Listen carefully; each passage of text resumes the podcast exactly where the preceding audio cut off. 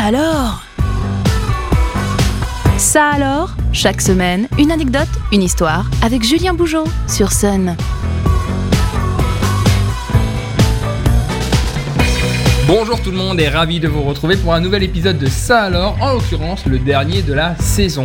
À cette occasion, et comme l'été vient tout juste de débuter, je voulais m'attarder sur la période estivale et notamment sur les records de température qui vont avec cette saison. D'ailleurs à ce propos, il faut savoir que 2022 aura été l'année la plus chaude enregistrée en Loire-Atlantique et ce depuis 1950. Avec une moyenne annuelle de 14,08 degrés, elle dépasse de 1,5 degrés les normales constatées sur la période 1991-2000. Il faut savoir que c'est également 4 degrés de plus que l'année 1963 qui est à ce jour considérée comme l'année la plus froide.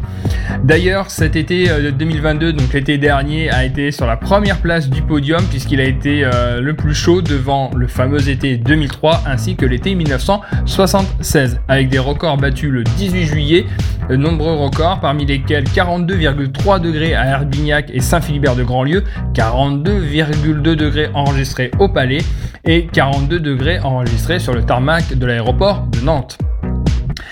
Les pics de température, ce ne sont pas que en été, on en a encore eu tout au long de la saison et notamment ce qui est assez symptomatique, c'est au 31 décembre. Par exemple, le 31 décembre 2022, il a quand même fait 14,3 degrés au matin à Nantes, ce qui a complètement explosé le précédent record euh, en, l'occurrence qui datait du, 20, du 31 décembre 1989 avec 13,8 degrés.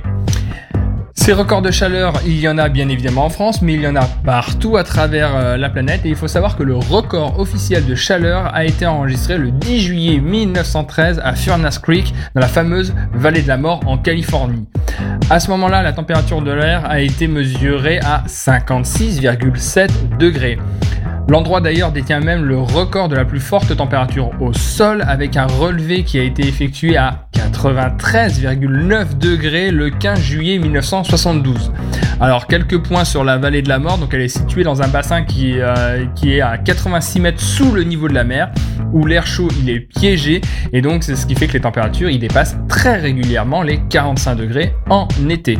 D'ailleurs à propos de ce relevé de température, petite anecdote là-dessus, il faut savoir que ce relevé de température peut être effectué de deux manières différentes, soit on a un relevé à terre qui est effectué par 11 000 stations de mesure qui sont installées partout à travers le monde. Et en général les températures qu'on vous indique elles sont toujours euh, euh, calculées à, à, une hauteur de 1,5 mètre, il faut le savoir.